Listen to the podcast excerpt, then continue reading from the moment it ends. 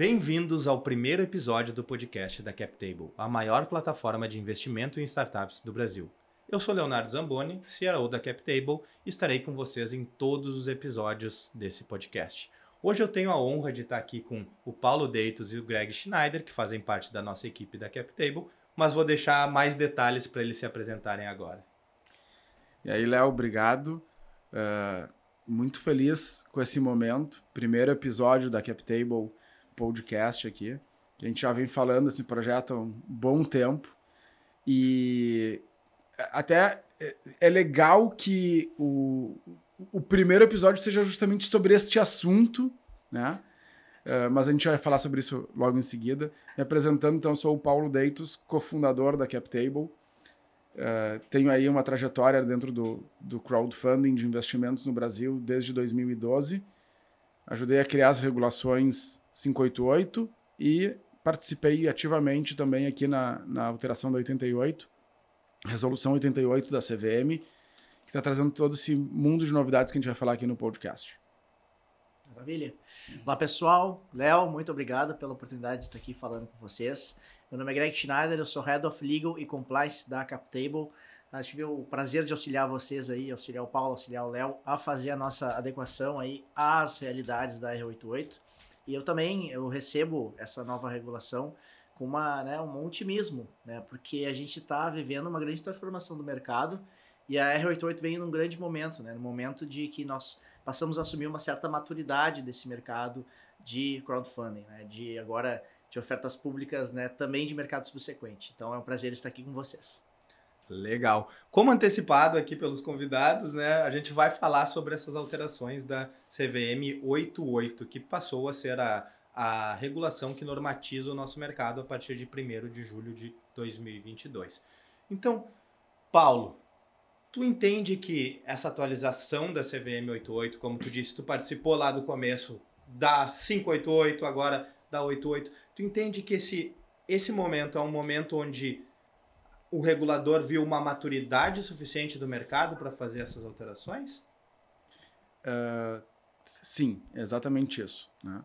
Uh, quando a gente começou a conversar lá com a CVM uh, ah, como uma associação em 2016, finalzinho de 15, mas de fato trabalhar em 2016 nesse assunto, a CVM disse assim: vamos aos poucos, né? Vamos lançar uh, uma resolução, né, uma instrução naquela época. Uh, vamos, vamos liberar esse mercado, vamos parar de usar uma outra instrução uh, que, vocês, que, que, a gente usava na, nas plataformas, que era a CVM 400, que é das regra, a regra das ofertas públicas no Brasil, e vamos criar a, as características de como uma plataforma vai operar. Uh, a CVM não, não pretende uh, ter que cuidar de todos os detalhes, porque gente, eles previam que ia ser um, um, grande número de startups, e tu tem os números para depois uh, falar, né, que iriam participar desse mercado. De startups, não, de plataformas, né? Não, não, não vamos misturar aqui os pontos. E, e, eles entenderam que as plataformas deveriam ser gatekeepers, como eles chamam, ou seja, elas deveriam cuidar do mercado uh, para que o mer seguindo, para que elas sejam as que cuidam que se siga a regra, tá? Uh, e, obviamente, quando tu tá falando que as plataformas são os gatekeepers, tu tem que saber se os gatekeepers vão ser realmente prudentes. E aí foi cinco anos, e nesses cinco anos eu para ver que a grande maioria, sim, cuida bem do que está fazendo. Teve alguns poucos exemplos de deslizes que estão sendo corrigidos. E eu acho que o mercado está bem maduro e a CVM se sentiu bem confortável para implementar essa mudança que, para mim, quando eu cofundei a, a CapTable, era o grande sonho lá. Já em 2018, quando a gente começou a história, a gente só foi começar a operar de fato em 2019, a gente sabia que num curto período, né, foi mais do que a gente gostaria, mas tudo bem, uh, estaria em, em, em, em, operação o que agora se chama mercado subsequente e que, para mim, muda o mercado. Mas eu vou falar sobre isso logo em seguida. É, vamos tocar em todos esses pontos aqui, mas antes de passar a palavra para o Greg, eu vou trazer aqui as estatísticas que o, que o Paulo disse, né? Então, comparando o mercado entre 2017 e 2021, 2017 foram captados 12,8 milhões via plataformas e em 2021 188,2 milhões, sendo que 50 milhões aqui dentro da CapTable. Uh, em 2017 foram realizados 2.400 investimentos. Em 2021, 20 mil investimentos. Em 2017 eram cinco plataformas autorizadas a trabalhar uh, nesse formato. Autorizadas, não necessariamente operacionais e não necessariamente trabalhando com startups. Esse número em 2021 foi para 56. Então a gente nota aqui, olhando para esses números, um crescimento exponencial, né? Já que a gente está aqui no, no mercado de startups de venture capital. E tu, Greg, como que tu vê, como que tu recebe essas mudanças regulatórias? Eu, como eu falei no início, eu recebo com bastante otimismo eu acho que a CVM acertou num, como se fosse um ponto de equilíbrio assim entre o que seria exigido para você fazer, por exemplo, pegando o exemplo do mercado subsequente, por exemplo, se você pega um mercado organizado, há uma estrutura muito grande por trás que demandaria muitos custos. É claro que é, é, o nosso sonho é ter, quem sabe um dia, se a gente conseguir ter um mercado organizado a nível B3, por exemplo, mas eu acredito que para o momento atual já foi suficiente, justamente por a gente ter essa possibilidade de não precisar se estruturar tanto para poder possibilitar aos usuários que eles possam transacionar os seus valores imobiliários na plataforma. Então eu recebo com com bastante otimismo. Acho que foi uma mudança bem interessante, principalmente, né, na, não querendo também antecipar as informações que tu vai trazer para nós, mas realmente a CVM, ela, é, como bem o Paulo falou, né, a gente teve uh, essa, esse papel de gatekeepers e acho que a CVM viu que realmente as plataformas honraram seu papel de defesa né, de, de, de, de situações de mercado para que o mercado fosse realmente funcionasse sem grandes incidentes.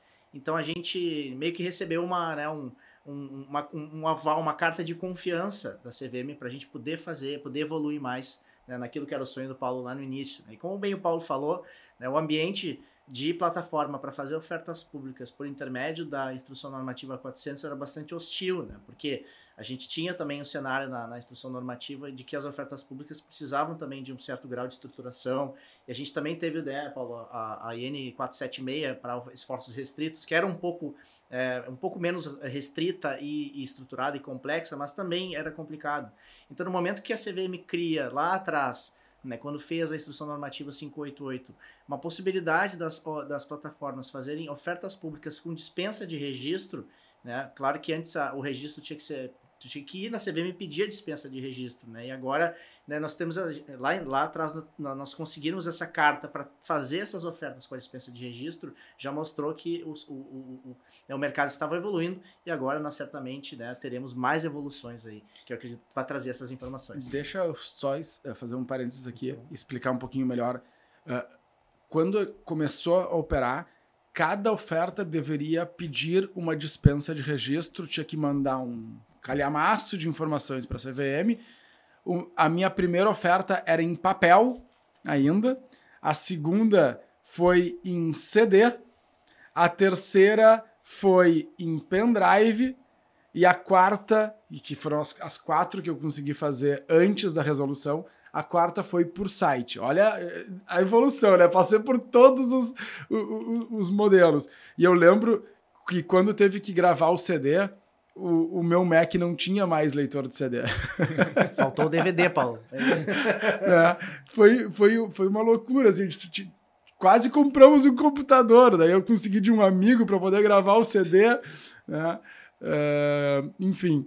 E, e com a 588 e as plataformas tomando o papel de gatekeeper, uh, elas automaticamente têm autorização para dar a dispensa. Né? Então não precisa mais mandar toda a informação e esperar a CVM analisar, porque, de novo, com 56 plataformas autorizadas, nem todas estão operacionais, né? E a grande maioria delas não trabalha com startups. Mas imagina a quantidade de ofertas que a CVM deveria ter que olhar caso ela tivesse que continuar recebendo individualmente cada oferta com um calhamaço de informação, porque só quem, quem, quem acessa nossas ofertas vê que tem muita informação. Né? eles iam precisar de um time gigantesco para analisar. E seria inviável para um órgão como a CVM, que é um órgão enxuto com pouca gente trabalhando lá. Né? E o, outra coisa que eu queria trazer é que a, a, a 88 ela vem, mas eh, vou, vou deixar para tu falar mais, né? ela vem, ela, ela é tão importante para nós da CapTable que inclusive nós estamos inaugurando uma nova marca, né? Um novo, uma nova plataforma, mas tu é o, o responsável por isso, então fala um pouquinho sobre isso para o pessoal. Claro, nós entendemos que esse, esse momento é um momento especial demais para nós, né? Nós entendemos que esse mercado pós, pós 588 foi o que levou ele do zero para o 1, e a gente acha que pós 88 vai ser do 1 para o 100. Então a gente espera um avanço gigantesco dentro desse nosso mercado. E esse momento tão especial não podia passar batido. Então nós preparamos toda uma mudança de marca, toda uma mudança da nossa fachada para os nossos investidores, que é o nosso site, a nossa plataforma onde isso acontece.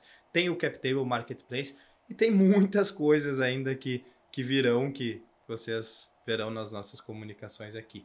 Então já vamos aproveitar esse gancho para falar do que, que mudou, né? a marca da CapTable mudou, mas por que, que mudou? O que, que mudou na regulação? Então, o que, que isso vai impactar nos investidores e empreendedores? Começando pelo tema talvez mais aguardado ou, assim, esperado por muitos ao longo desses anos, que é que agora as plataformas estão autorizadas a atuar como intermediadoras das transações subsequentes à oferta, o que a CapTable está chamando de CapTable Marketplace. O que, que vocês veem em relação a esse ponto especificamente mudanças em relação ao que nós já temos e possibilidades que a gente vai ter a partir de agora. Vai lá, Greg, começa tu. Não, maravilha. Né, Para explicar né, o que é esse mercado subsequente, bom, antigamente né, nós uh, fazíamos ofertas públicas né, primárias, ou seja, nós fazíamos ofertas públicas para emissão de novos valores mobiliários e, consequentemente, novas ações. Né? Os valores mobiliários são, no, os nossos valores mobiliários são mútuos conversíveis em ações e essas ações depois seriam emitidas uh, com, como novas ações. Então a gente chama isso de, de ofertas públicas primárias, né? E o que, que acontecia daí? O pessoal né, fazia, investia na nossa plataforma, ganhava né, a nota conversível, ele tinha um valor imobiliário em mão. Né? Por que, que a nossa nota conversível é um valor imobiliário? Porque ela foi ofertada publicamente.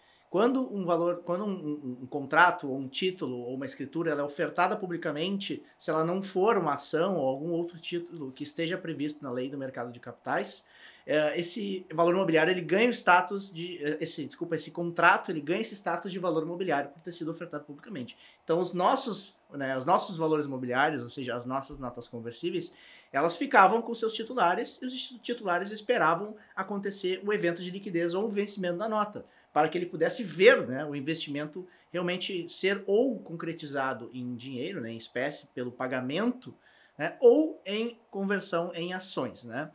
E o que, que acontecia? A gente sabe que acontecia, as pessoas se procuravam, esse, enfim, entravam em contato uma com as outras para, olha, eu quero vender. Eu de quero forma comprar. privada, né? Exato. E esse é o ponto. Nós não, pod nós, nós não podemos e nem podíamos intermediar essa operação. Essa operação ela era feita por, pelos interessados. Você tinha que procurar o cara, pedir que ele confeccionasse um contrato de cessão, por exemplo, e, enfim, fazer tudo isso de forma privada sem que a CapTable tivesse qualquer ingerência sobre isso. E no momento que você cria o mercado subsequente e possibilidade da CapTable atuar né, de, com autorização do regulador para intermediar essa operação, você traz um cenário de muito mais segurança e muito mais também uma, ampliação da capacidade operacional de realizar essas transações que vão ocasionar mais liquidez no mercado. Então esse é o grande ponto. Nós temos agora a CapTable como gatekeeper também do mercado de, né, de, de subsequente, né, que a, a, a, CVM impede que nós utilizamos, e acho muito, de, muito inteligentemente, utilize a palavra secundário justamente porque o mercado secundário é outra coisa, ele remete àquele mercado organizado. E no nosso caso a gente chama de mercado subsequente, agora CapTable Marketplace, que será onde as pessoas terão um ambiente controlado por nós, é, gerido com normas de compliance para que as pessoas possam fazer as suas transações de maneira segura e a CapTable fica responsável pelo controle da titularidade dos repasses para que a gente tenha em tempo real a atualização das participações societárias de cada uma das plataformas, de cada uma das startups. O Greg, como bom jurídico, fala juridiquês, tá certo, é isso que, que ele tem que fazer. Eu vou falar mais na linguagem popular e o que, que isso vai mudar na minha visão. Tá? Então, o que, que, que, que isso pode mudar no mercado para as pessoas, né?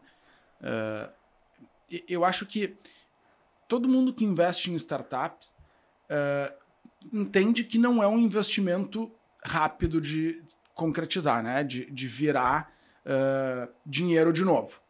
Ninguém aposta no, em investir numa startup para vender a, a, participação que tu adquiriu em poucos dias.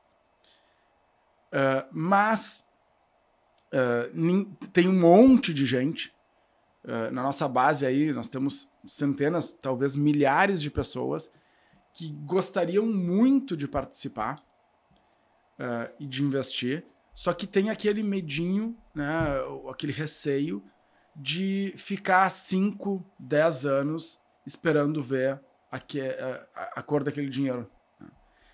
Porque é muito legal tu investir mil reais numa startup, esses mil reais se multiplicarem, valerem alguns mil reais a mais em alguns anos. Só que se esse, essa valorização não se transforma em dinheiro, de que, que adianta? Eu não consigo ir ali e trocar de carro com a valorização que eu tive da startup. Né? Não consigo fazer uma viagem, não consigo comprar uma TV nova. Né? Porque aquilo lá tem valor, mas esse valor não era acessível. A única forma de eu acessar seria num, num possível exit, como o Greg falou. O marketplace ele traz a possibilidade de que qualquer pessoa que adquiriu um título na hora que precisar ou que entender que para ele já está boa aquela rentabilidade, buscar alguém e ter uma ferramenta com uma divulgação bem ampla, né? A gente estava fazendo aqui os nossos cálculos que na casa de 6 mil dos nossos perto de 7 mil, um pouquinho mais de 7 mil investidores vão estar aptos a estar no nosso marketplace já de entrada. Então, pô, um ambiente onde já tem na casa de 6 mil pessoas que vão poder acessar as ofertas de intenções de compra ou de venda das startups que passaram pela CapTable, possibilita que aqueles mil que viraram alguns mil reais virem uma TV nova, uma parte de um carro novo, né? E isso é a concretização de que o investimento em startups é algo que é muito legal, que muda a vida das pessoas. Então, é, é por isso que a gente acredita que isso vai destravar uma série de, de, de, de situações no mercado. Né? Tem outros pontos também uh, com que nós vamos falar logo em seguida sobre a fungibilidade, essa palavra difícil, né? Uh, e que tem outros exemplos de coisas que vão melhorar com, com, com, essa, com essa possibilidade que veio na regulação que não, tava esperar, não era esperada, né? e que foi muito legal que aconteceu. Então, uh, é, é, isso que, que para mim é mágico e que vai fazer com que todas as pessoas que têm esse receio, esse, esse putz, eu vou botar o dinheiro, mas como é que eu, como é que isso volta a ser dinheiro para mim, vai acabar, né? E nós, como uh, uma plataforma que tem eh, das, das plataformas de startups, nós temos o menor ticket mínimo de entrada, né? Então, é muito fácil uma pessoa criar um portfólio. Para nós é por isso que a gente tem o ticket baixo, né? A gente quer que as pessoas criem um portfólio com no mínimo das startups, né? Porque é óbvio que vai ter algumas que vão dar errado, é óbvio que algumas vão dar muito certo e é óbvio que vai ter o resto no meio ali, mais ou menos, andando um pouquinho, etc e tal. E no total, a tendência é que tu ganhe dinheiro. Mas se tu apostar tudo numa, né, é, é zero ou um. Né? Então é melhor ter várias e diversificar. E uh, eu entendo que tem um monte de gente que vai começar a investir, porque agora a criação de um portfólio. É, sempre foi possível a criação de portfólio com pouco dinheiro na CapTable, mas agora não é só com pouco dinheiro. Com a possibilidade real de voltar a ver isso em dinheiros e não só em valorização. Então, tu acredita que essas mudanças do mercado subsequente terão impactos no primário também? Com certeza. E isso tu acredita que será só para as pessoas físicas ou outros players também se beneficiarão disso? Então vamos. Porque agora a resposta exige que a gente entre no tema de fungibilidade. Tá? Uh, Greg, explica pra gente o que, que é fungibilidade. Já estou me dando, quase sentindo um host aqui. É, exato, boa. Não, fungibilidade é o seguinte, né? O que, que é fungível, né? Se você derreter ouro e você derreter prata, esses não, não, são, não são feitos do mesmo material. Então eles não são fungíveis. Né? Eles não são fungíveis entre si. O que, que é o, o bem. Não tem as mesmas características. Exato. Né? O que, que é o bem fungível mais famoso que nós conhecemos? Dinheiro. Né? Se você junta 10 eh, reais com 100 reais, você tem 110 reais. Ou seja, são fungíveis. Esse é o grande ponto. Saca, você tem uma saca de soja, você junta com outra saca de soja, são fungíveis. Então, o que tem a mesma característica, classe, é, é, tipo, né? O que é de, o que você consegue misturar sem que você consiga perceber a mudança entre um e outro é fungível. E, né, o nosso artigo 13 terceiro parágrafo uh, terceiro, se não me engano, nós vamos, temos vamos verificar é, vamos ver, o Paulo está com, com a verificação em loco aqui. Vamos ver se eu tô bom de, de, de como é que é de, de decoreba. Mas uh, esse artigo ele possibilita que além dos valores mobiliários emitidos na plataforma possam ser negociados no mercado subsequente, também os valores mobiliários fungíveis com os valores mobiliários emitidos publicamente na plataforma.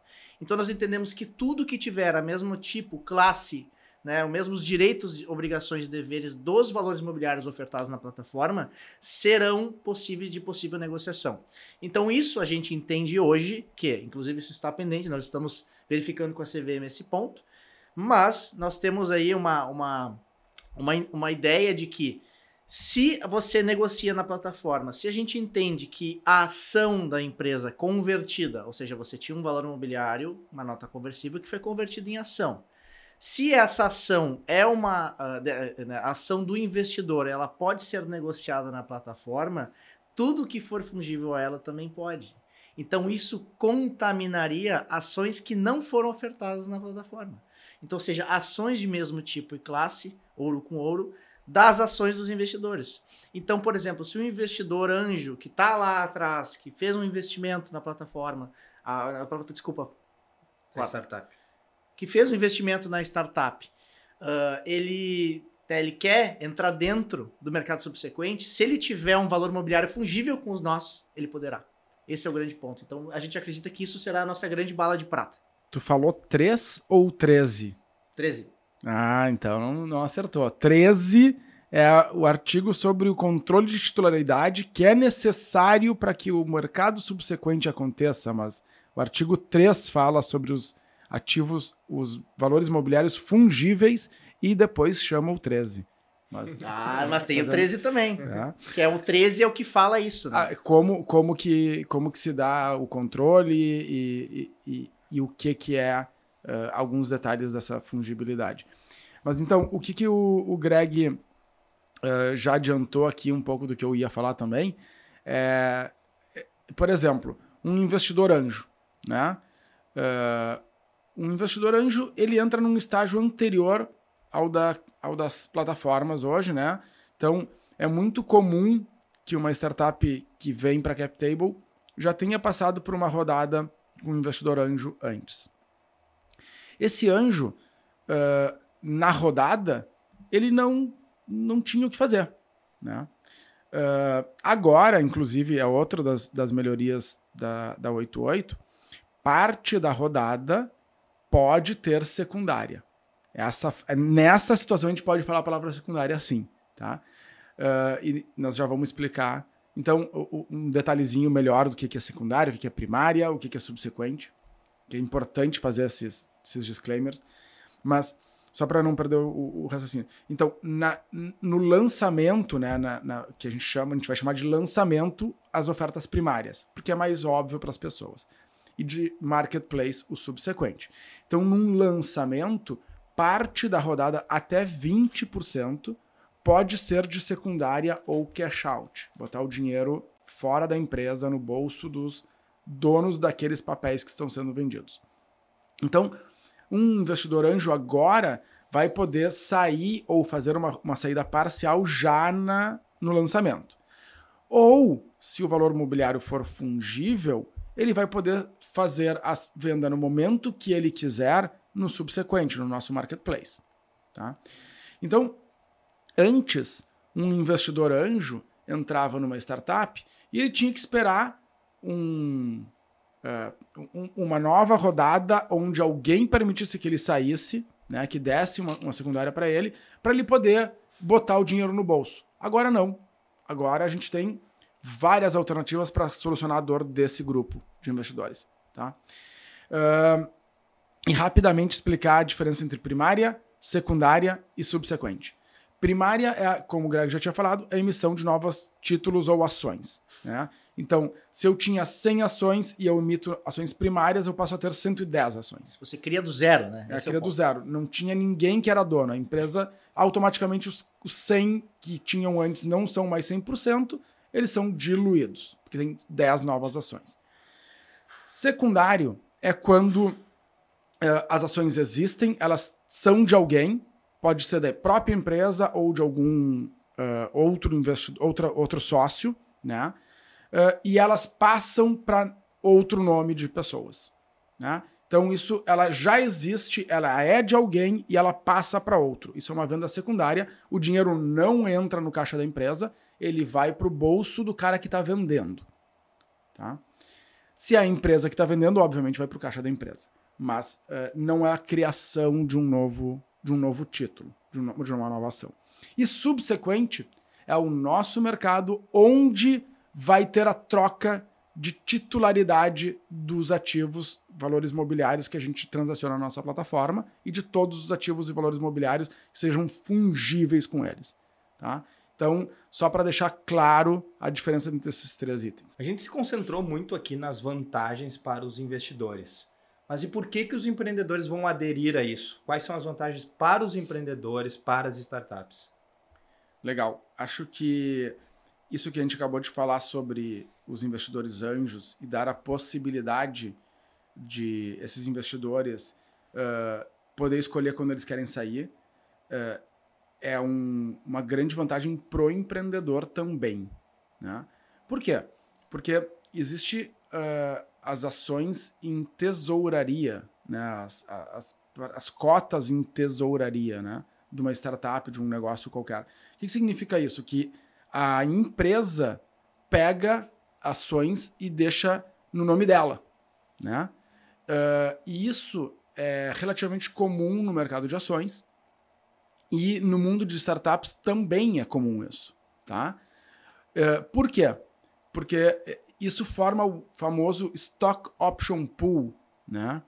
Que esse nomezinho em inglês aí que significa ações ou cotas que vão uh, que, que não são mais de ninguém, né, estão em posse da empresa, que vão ser usadas para dar participação para os seus funcionários, principalmente.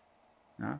Então, pensa que a gestão de cap table da startup, né, uh, podendo ela tirar ou, ou comprar uh, sócios que querem sair, botando no, em tesouraria para poder repassar para os seus funcionários uh, a possibilidade de uh, limpar cap tables né, das startups, que isso às vezes pode ser um problema para alguns investidores, ter muita gente, né?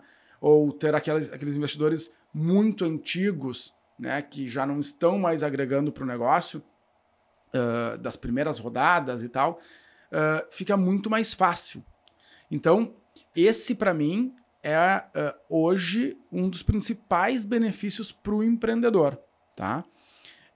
Eu acredito também que vai ajudar em negociações futuras, em enquanto o valor percebido do, da startup, né? o valuation dela, eu acredito que nós vamos conseguir com alguns parceiros desenvolver outros produtos muito legais que não, não vou adiantar aqui ainda, né?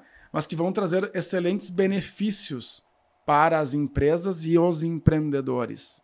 Tá? Aí na física dos empreendedores, inclusive. Né? Uh, tem um outro item bem interessante que veio na resolução, que é que se os títulos dos empreendedores forem fungíveis, se as participações que eles têm forem fungíveis, eles podem também participar do subsequente com até 5% do, do que eles têm. Tá? Então, pô, pensa tu como empreendedor, né? Uh, que está ali ralando todo dia, uh, que não necessariamente tem um salário muito bom, né? Que tudo que a empresa gera de lucro, quando gera lucro, é reinvestido, tu poder em algum momento uh, revender, né, vender tua, uma parte do teu, da, da tua participação através do marketplace da CapTable uh, para botar dinheiro no bolso e, e, ter um pouquinho de folga no, né, no teu financeiro, que te traz tranquilidade para tu conseguir tocar o teu negócio muito melhor, também é um benefício para o empreendedor e para as startups. E, consequentemente, traz um benefício para os investidores. Porque se o empreendedor está uh, eh, sem a corda no pescoço sempre, está eh, tranquilo para poder se dedicar ao negócio e fazer o negócio crescer, isso traz maiores chances do negócio crescer e o, e o investidor se beneficia disso também. É, uma coisa legal de lembrar é que também vão participar do subsequente investidores anjos, como o Paulo falou, fundos, uh, investidores de, que já têm experiência de mercado e que participam bastante do mercado de venture capital, eles vão encontrar esse, esse cenário de liquidez que não nunca existiu na história do mercado de venture capital. Então, quando o investidor anjo ou âncora vai botar um, um valor expressivo em alguma captação, ou ele, né, de acordo com a questão na regra de fungibilidade, ele terá condições de fazer algumas trocas também com outros fundos, com outras pessoas, do, digamos assim, do mesmo nível negocial. Então a gente vai ter também um mercado, uh, digamos assim, qualificado, nosso mercado subsequente, que vai possibilitar que os, os, participantes do mercado de venture capital, como eu falei, enxerguem uma liquidez nunca vista e acabem com uma das maiores dores, dos maiores né, problemas do mercado de venture capital, que é a liquidez. Então nós estamos aí, eu né, não poderia estar mais otimista de ver um, um, horizonte muito, muito, muito, muito lindo em relação a isso, porque imagina o que vai ser essa liquidez em mercado subsequente para os grandes investidores que querem sair, querem fazer os seus exits das, uh, enfim, uh, das startups que eles acreditaram no passado, querem sair, querem trocar posições. Então, né, eu vejo aí um, um cenário muito bacana se construindo. Pô, que legal poder viver esse momento fantástico aí de disrupção para o nosso mercado. Mas além da liquidez, além do subsequente, temos outras alterações importantes também que vieram na 88. Uma delas, muito comentada por aí, é o limite de captação. Antes estava estipulado esse teto em 5 milhões, agora esse teto foi ampliado para 15 milhões. Tem alguns pontos aí que devem ser respeitados para que atinja esse teto. E também o, a, em relação ao faturamento das empresas. Né? Elas estavam limitadas a empresas que tivessem faturado, tivessem 10 milhões de receita no ano calendário anterior, esse limite foi para 40 milhões. Se ela pertence a um grupo econômico, esse grupo econômico tem um limite de 80 milhões no último ano calendário. E sobre essas alterações, o que, que vocês me dizem? Muito legais também. Né? Uh, também tem um potencial uh, gigante de destravar uh, a entrada de muita gente no mundo de investimento em startups, mas diferente do, do marketplace, né, do subsequente, uh, e, e, vai destravar porque vai trazer startups mais robustas para o jogo. Né? Então, como a gente vem falando aqui, uh, os, os, fundos de venture capital, né, os, que são os principais investidores de, em startups no mundo inteiro, uh, a gente acredita e a gente tem visto já nos últimos meses aqui, desde que a, a 88 foi lançada, uma aproximação desse público né, uh, da CapTable. Eles têm nos procurado. Né? E, e a gente está vendo como que a gente vai atuar com eles a partir de agora. Então, uh, quando tu tem esse movimento do lado do dinheiro já vindo, é, e, e, também já tem algumas startups que já estão querendo fazer rodadas de 15 milhões com a gente. Né?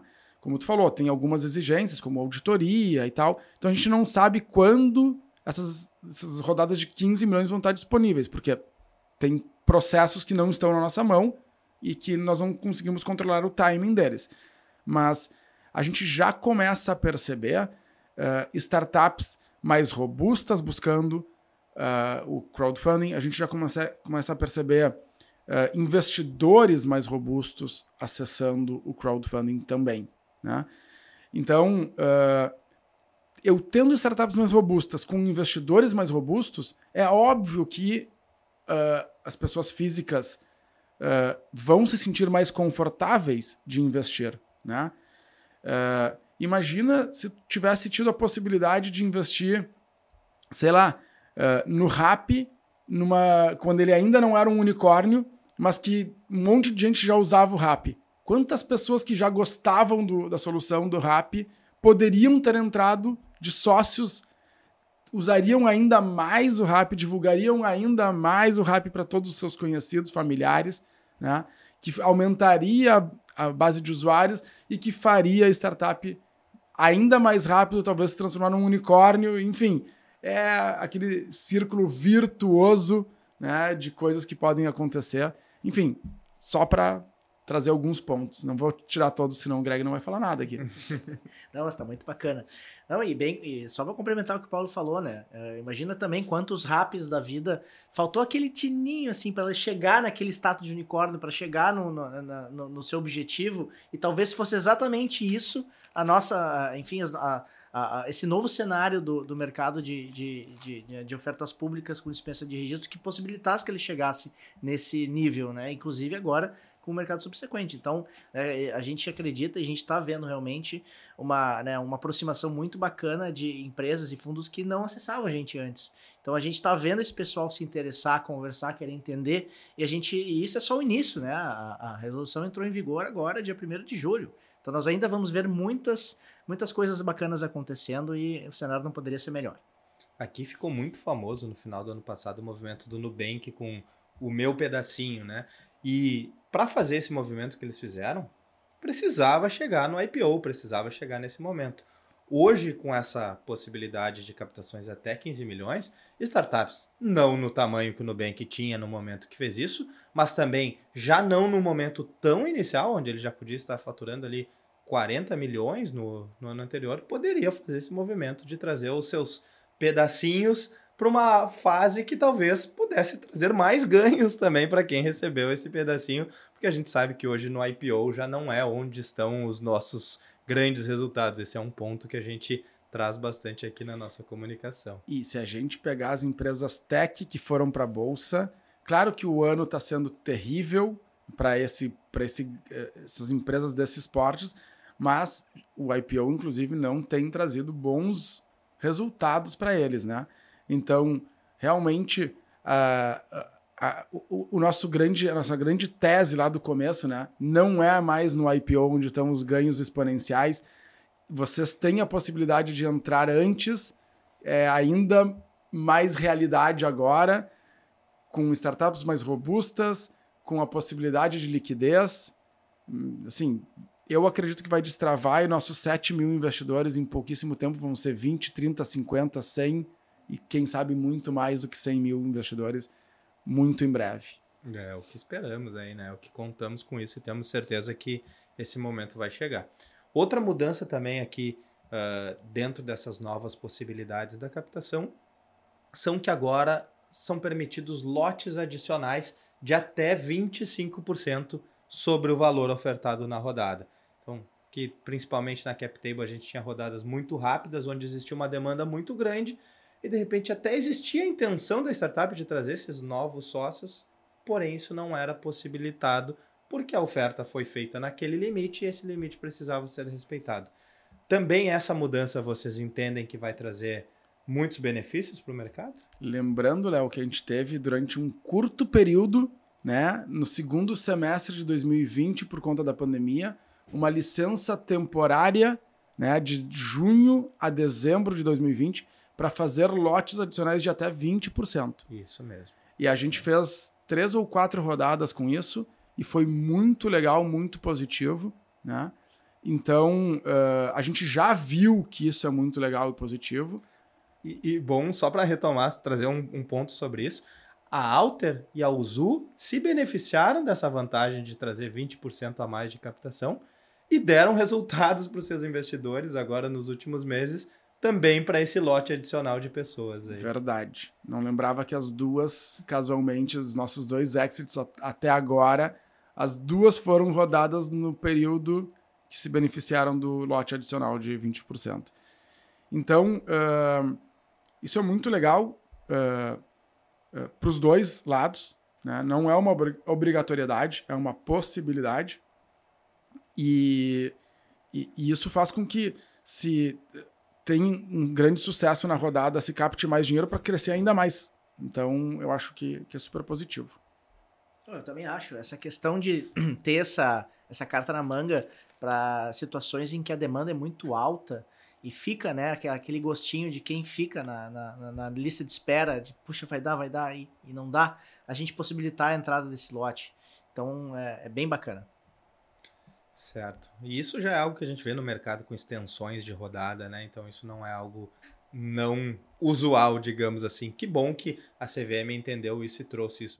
Outra grande alteração foi a possibilidade de uma oferta mais ampla, né? De uma divulgação mais ampla sobre as ofertas. Como vocês veem isso? Uh, então, eu. Isso é, é, tu, nós estamos trazendo realmente as coisas que realmente estão mudando de patamar o negócio, né? Porque tem uma série de outros processinhos e regras que mudaram para melhor também, mas uh, nós teríamos que gravar uns cinco podcasts aqui para falar sobre todos eles. E isso aí para mim também é, é, aumentar a possibilidade de divulgação de uma oferta. Uh, é, é, é, muito importante, porque antes a gente não podia fazer material publicitário, né? A gente não podia contratar um veículo de comunicação, um influenciador, uh, ou algum participante do mercado para nos ajudar a divulgar e dar uh, e falar sobre o que aquele negócio faz e, e, e, e o que está sendo disponibilizado, ofertado para os investidores, né? Então, uh, um número muito maior ainda de pessoas agora vai escutar essa possibilidade e começar a dizer, opa, deixa eu ver se eu posso participar desse mundo aqui. Então, tu junta liquidez, tu junta startups mais robustas e tu junta maior divulgação, tá feita a tempestade perfeita para o negócio é, voar. Né? Tempestade perfeita, nesse caso, não, né? O céu de brigadeiro perfeito para o negócio voar de uma maneira sensacional. É, é muito legal ver a, a, a gente vê ali a parte da, da, das novas possibilidades de publicidade como uma atualização da própria CVM. Que se você pegar a instrução normativa 400, que está sendo substituída por uma nova resolução que vai substituir a 400, a, a 400 ela é mais antiga. Então você vê na própria 400 um cenário de publicidade restrito também. E aí, quando saiu a 588, a CVM, né, claro, segurou a mão porque não sabia como seria. A CVM leva muito a sério essa questão da publicidade, da oferta pública, da gente não se exceder nas palavras, inclusive a gente precisa utilizar assim, linguagens serenas, moderadas. Nós não podemos simplesmente sair vendendo, né, fazendo grandes saldões aí, vendas de valores imobiliários. A gente tem uma certa regra. E a CVM, com essa possibilidade de poder contratar influenciadores, né, outros parceiros, né, pessoas que podem agregar nessa situação de publicidade, é um sinal, é um, é, mostra a CVM num direcionamento de atualização, de modernização nessa questão de publicidade, entendendo né, as novas realidades, as redes sociais. Poxa, a gente, né, poder agora ter essa, essa possibilidade de ampla de utilizar as redes sociais, inclusive com, com conteúdos patrocinados, claro, sempre reservando a linguagem serena, com avisos claros, disclaimers de que o investidor precisa ter segurança, se atentar às informações essenciais, cuidar, né, realmente saber que ele está eh, entender o cenário da qual ele está entrando naquele investimento, eu acho uma grande atualização. Não dá para vender Uh, dizendo este é o melhor negócio do mundo, tá garantido e tá errado fazer isso, né? Tem muita gente que faz isso no cenário de 400. É verdade. Né? Então... E um monte de gente que também faz coisas parecidas não sendo reguladas. Então cuidem, procurem se informar quem são as, as plataformas, os players do mercado em geral que são regulados. O site da CVM tem todas essas informações, vejam lá. Importante. Bom, então, como o Paulo disse, teríamos assunto aqui para passar cinco podcasts e talvez faremos cinco podcasts sobre isso, né? Começamos com esse. Então, muito obrigado, Paulo e Greg. Foi muito aprendizado durante essa conversa. Também agradeço a todos que nos acompanharam aí, seja nas plataformas de vídeo, nas plataformas de áudio, e faço o convite de que interajam conosco também nas nossas redes sociais. É muito bom que esse assunto extrapole essa nossa conversa. Tenho certeza que dúvidas ainda pairam na cabeça de todos, mandem elas para nós. Nós será um prazer debater com vocês, trazer cada vez mais o aprendizado e a discussão. Esse também é o nosso primeiro episódio, então deixem feedbacks. O que, que vocês imaginam que poderia ser diferente para os próximos? Estamos aqui super abertos a receber esses, esses feedbacks. E tem também nossa newsletter 1248, nosso portal de conteúdo também. Isso aí tem muitas informações sobre esse assunto e outros temas relevantes dentro do nosso mercado. Então, muito obrigado a todos e até as próximas.